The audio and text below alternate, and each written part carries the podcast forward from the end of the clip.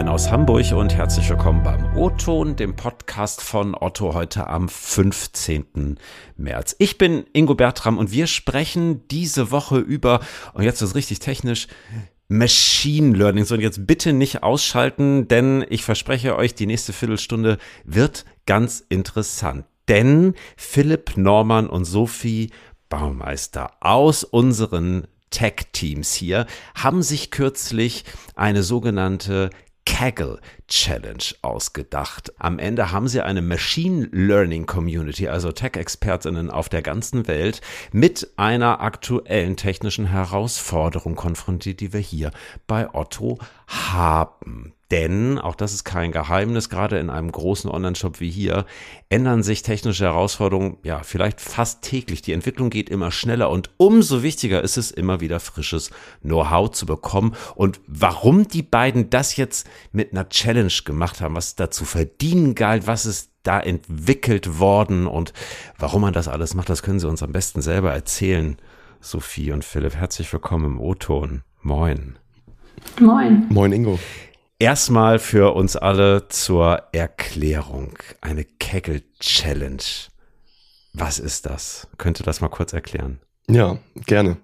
Ja, vielleicht äh, fängt man am besten erstmal damit an zu erklären, was Kaggle eigentlich überhaupt ist. Also Kaggle ist eine Data Science Plattform, auf der Unternehmen oder auch Forschungseinrichtungen Wettbewerbe zu Machine Learning Problemen stellen können.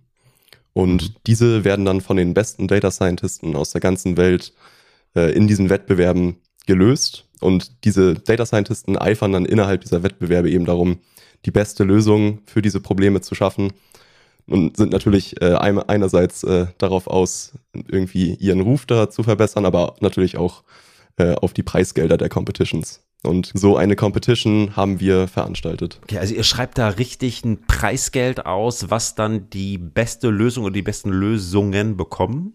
Korrekt, ja. Die, also die ersten drei Teams äh, haben letztendlich das Preisgeld bekommen. Es waren 30.000 Dollar insgesamt. Äh, 15.000 ging ans erste, 10 ans zweite und 5 ans dritte. Mhm. Wenn ihr da so eine Challenge im Namen von Otto ausrichtet, ne? also was, was passiert da genau? Ja, also zu so einer Challenge gehört natürlich erstmal ein Datensatz, auf den die Data Scientisten arbeiten können. Und zu diesem Datensatz muss man auch eine Aufgabe definieren. In unserem Fall war das eben die Entwicklung eines Empfehlungssystems und der Datensatz war das anonymisierte Nutzerverhalten von Kunden auf otto.de. Also welche Produkte sich Leute angeschaut haben, welche sie in den Warenkorb gelegt haben, welche sie gekauft haben. Und anhand dieses Verhaltens sollten die Teilnehmer der Challenge vorhersagen, welche Artikel in der Zukunft für die Nutzer interessant sind. Also ab einem gewissen Zeitpunkt haben wir diese Sessions abgeschnitten und gesagt, mhm. jetzt äh, sag mal vorher, was der Kunde sich als nächstes angucken möchte, was er als nächstes in den Warenkorb legen will oder was er kaufen möchte, im besten Fall sogar. Und ja, darauf misst man dann die Performance. Also man muss das irgendwie messbar machen mit einer Metrik. Sowas mhm. wie eine Treffergenauigkeit zum Beispiel. Und die Teams, die dann eben in dieser Metrik am besten abschneiden, gewinnen den Wettbewerb und sahen das Preisgeld ab. Jetzt gibt's ja sowas wie, weil du auch das gekauft hast, könnte dich auch das interessieren. So eine Mechanik gibt's ja also A, nicht nur bei Otto, aber bei uns ja auf den Seiten durchaus auch. Warum müsst ihr daran? Kann man das nicht einfach so lassen? Ja, also da ist natürlich immer irgendwie noch Spielraum zur Verbesserung. Du hast es schon äh, richtig erkannt. Also wir haben solche Systeme schon bei uns im Betrieb. Ähm, mhm. allerdings optimieren die bei uns größtenteils auf äh, die Klickraten. Also sie versuchen das vorher zu sagen, was der Nutzer als nächstes klicken möchte. Und was jetzt eben neu dazu kam, ein ungelöstes Problem für uns bis jetzt, war diese mhm. Verbindung dieser drei Ziele. Also dass man nicht nur den Klick vorhersagt, sondern eben auch den nächsten Add to Basket, also den Warenkorb, den Artikel, der in den Warenkorb gelegt wird, oder die Order, die Bestellung. Und das alles miteinander zu verbinden, nennt sich dann Multi-Objective äh, Recommendation System und das war das, das Thema dieser Challenge. Ähm, ja, und wir haben auch letztendlich aber auch gelernt, dass nicht nur bei diesen neuen Zielen Verbesserungspotenzial besteht, sondern auch bei der Vorhersage der Klicks haben die Teilnehmer neue Ideen mit reingebracht, die ah, okay. äh, ja, besser in, gewisser, in gewissen Hinsichten als unsere jetzigen Systeme funktionieren. Könnt ihr mal so eine Hausnummer geben? Wie viele Leute machen damit? Wie, viel, wie viele Lösungen werden da vielleicht auch eingereicht? Ja, also bei unserer Challenge haben jetzt insgesamt 3000 äh, Bewerber, Bewerberinnen mitgemacht und die haben in Summe 37.000 Lösungen produziert. Also eine Riesenanzahl an Lösungen, die dabei zustande gekommen ist. Und ja, ja jetzt äh, gucken wir uns natürlich nicht alle 37.000 Lösungen an, sondern konzentrieren uns auf die, die Gewinnerlösungen und sind mit denen auch in, in einem engen Austausch, hatten Calls mhm. mit denen, wo wir uns über die Lösungen ausgetauscht haben und auch der Code und die ganze Beschreibung äh, der Lösung wurde uns zur Verfügung gestellt. Wie bewertet ihr das Ergebnis? Also für mich klingt das jetzt erstmal ziemlich viel, ehrlich gesagt.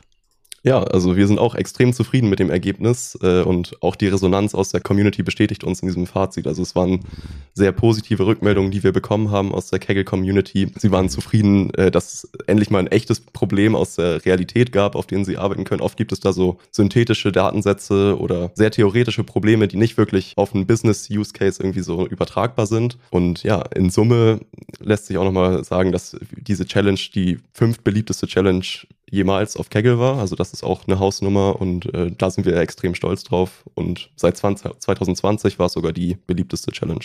Ja, Philipp, jetzt hast du von Daten gesprochen, äh, Sophie, vielleicht kannst du da auch so einen kleinen Einblick mal geben.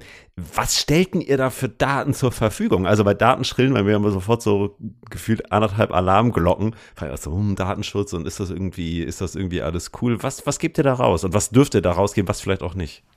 Ja, das ist auf jeden Fall eine gute Frage. Gerade Datenschutz ist da ja bei uns immer ein großes Thema. Aber vielleicht vorweg, äh, da brauchen wir uns in diesem Fall gar keine Sorgen drum machen, weil alle Daten, die wir veröffentlicht haben, sind äh, völlig anonymisiert. Das schon einmal vorweg. Ähm, und genau, wir haben dann quasi das, das Userverhalten veröffentlicht äh, auf anonymisierter Basis. Das heißt, wir veröffentlichen, welche Artikel in welcher Reihenfolge von den Nutzern geklickt, in den Warenkorb gelegt oder gekauft wurden.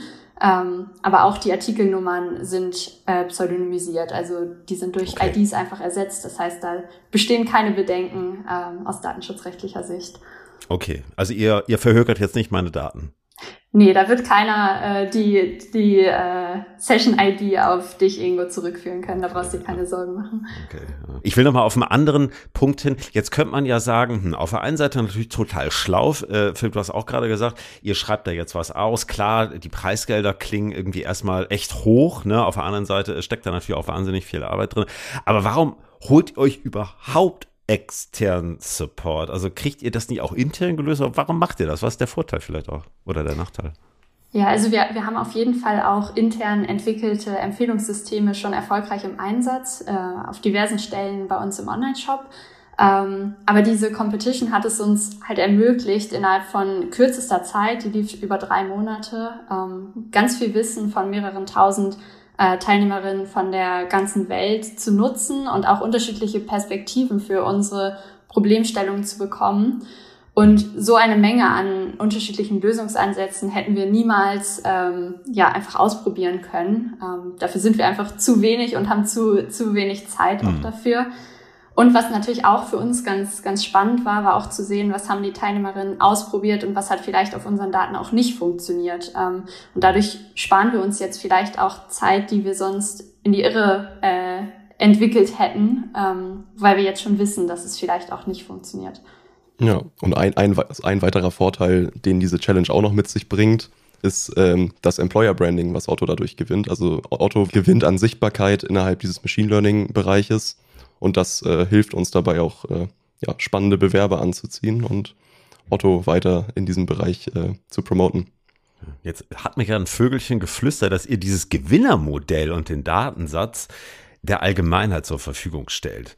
Also das ist ja total nett, ja. Also jetzt mit Blick auf den Wettbewerb frage ich mich halt sofort so, warum zum Henker macht ihr das? Mhm. Ja, super Frage. Ähm, das liegt daran, dass wir glauben, dass man durch Open Source und Kollaborationen zwischen Unternehmen und Forschungseinrichtungen den Fortschritt und Innovationen in diesem Bereich fördern kann. Also selbst wir haben bei, uns, bei der Entwicklung unserer Systeme, habe ich ja vorhin schon erzählt, häufig auf dem Wissen und äh, Code anderer Leute aufgebaut. Und deswegen war für uns auch klar, als wir diese Idee der Challenge hatten, dass die Ergebnisse und der Datensatz aus der Competition auch der Öffentlichkeit äh, zur Verfügung gestellt werden muss am Ende so ist eben sichergestellt, dass zukünftige Forscher unseren Datensatz nutzen können, um ihre Systeme zu entwickeln. Das hat auch einen Vorteil für uns natürlich. Und auch auf den Lösungen auf aus dem Wettbewerb kann weiter aufgebaut werden. Und ja, das sind alles gute Argumente, die uns dazu dann äh, ja, dazu gebracht haben, alles zu open sourcen. Wann startet die nächste Kegel Challenge? Habt ihr schon einen Termin? Jetzt erstmal ähm, kümmern wir uns darum, diese Challenge auszuwerten und die Ergebnisse für uns auch umzusetzen. Ähm, das ist, denke ich, auch mit einer Menge von Arbeit nochmal verbunden. Äh, Philipp sagte ja schon, man kann das nicht eins zu eins in unsere Systeme äh, übernehmen, weil wir natürlich auch auf gewisse Geschwindigkeiten und so ange, ähm, angewiesen sind und ähm, das Ganze performant bleiben muss. Ähm, wir sind aber auch im Austausch mit anderen Teams bei Otto, äh, die ebenfalls spannende Problemstellungen hätten äh, für eine Competition. Und ich denke, die positiven Rückmeldungen, die wir von der gesamten Community bekommen haben auf Kaggle zu unserer Aufgabenstellung, zu unserem Datensatz, zu der Competition generell, die zeigen eigentlich, dass das nicht die letzte Kaggle Competition von Otto gewesen sein sollte. Habt ihr selber auch schon mal an so einem Ding mitgemacht? Tatsächlich noch nicht. Äh, also zumindest nicht an einer mit Preisgeld ausgeschriebenen Challenge, aber durch, durch diese, durch die Erfahrungen, die wir jetzt gesammelt haben, haben wir selber natürlich auch Lust bekommen, da irgendwie ein bisschen tiefer einzusteigen und mal gucken. Vielleicht kommen in, äh, werden wir innerhalb des nächsten Jahres mal an welchen teilnehmen. Ja, genau. Also bei mir ist es ähnlich. Ich habe bisher auch nicht an ähm, Competitions mit Preisgeld teilgenommen. Also es gibt bei Kegel nämlich auch so ganz normale Competitions, die einfach eher so dafür da sind, dass man lernen kann, mehr ausprobieren kann, ähm, sich einfach weiterentwickeln kann. Ähm, aber gerade diese, diese Competitions mit realen Use Cases von Unternehmen sind natürlich sehr spannend. Also ich glaube, da werde ich auch in den nächsten Jahren noch mehr drauf gucken. Wunderbar. Da bin ich gespannt, was ihr zu berichten habt. Vielleicht auch so was bei anderen Unternehmen so hinter den Türen passiert. Ist ja irgendwie auch ganz spannend, da mal so ein bisschen reinzusneaken. Sophie, Philipp, äh, vielen Dank, dass ihr da gewesen seid. Äh, herzlichen Glückwunsch nochmal zu diesem echt tollen Ergebnis. Weiter so und ähm, ja, bis bald. Habt einen guten Tag. Ja, danke schön. Ja, vielen Dank für die Einladung, Ingo. Ciao. Und liebe Hörerinnen und Hörer, das war der O-Ton für diese Woche. Lob, Kritik und Anmerkungen könnt ihr gerne e-mailen, ingo.bertram.otto.de oder schickt mir kurz eine LinkedIn-Message. Ansonsten hören wir uns in zwei Wochen wieder. Habt eine gute Zeit und liebe Grüße aus Hamburg.